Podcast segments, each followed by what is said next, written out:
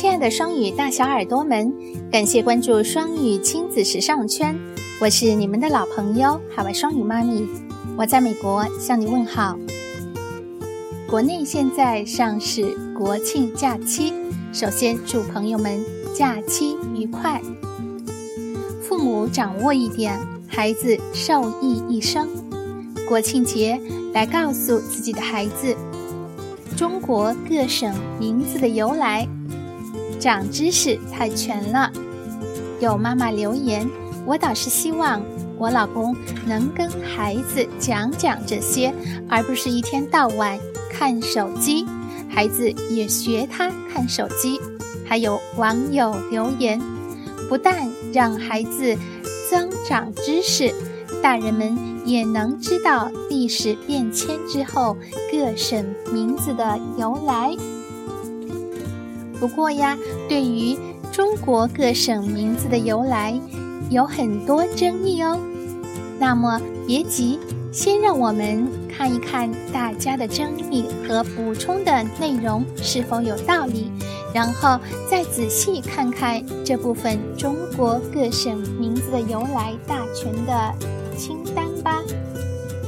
我们特别放上了部分争议的截图。先一起来读第一部分大家争议的内容，再来一起看看中国各省名字由来大全的清单。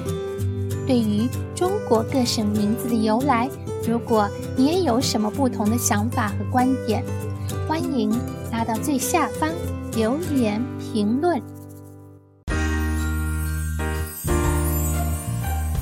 另外，对于家有宝贝的朋友，我想对你的宝贝说：“宝贝，你也想变身双语小魔仙，拥有神奇的双语魔法吗？那就快来关注公众号‘双语亲子魔法英文’吧，听故事、看动漫、玩游戏，双语畅读，一起嗨起来！近期。”我们正在准备系统升级，相信不久以后的话，我们将一起度过更多美好的时光哦。让好听的故事童谣带你飞到梦想的地方。那本期分享就到这里，感谢你的守候。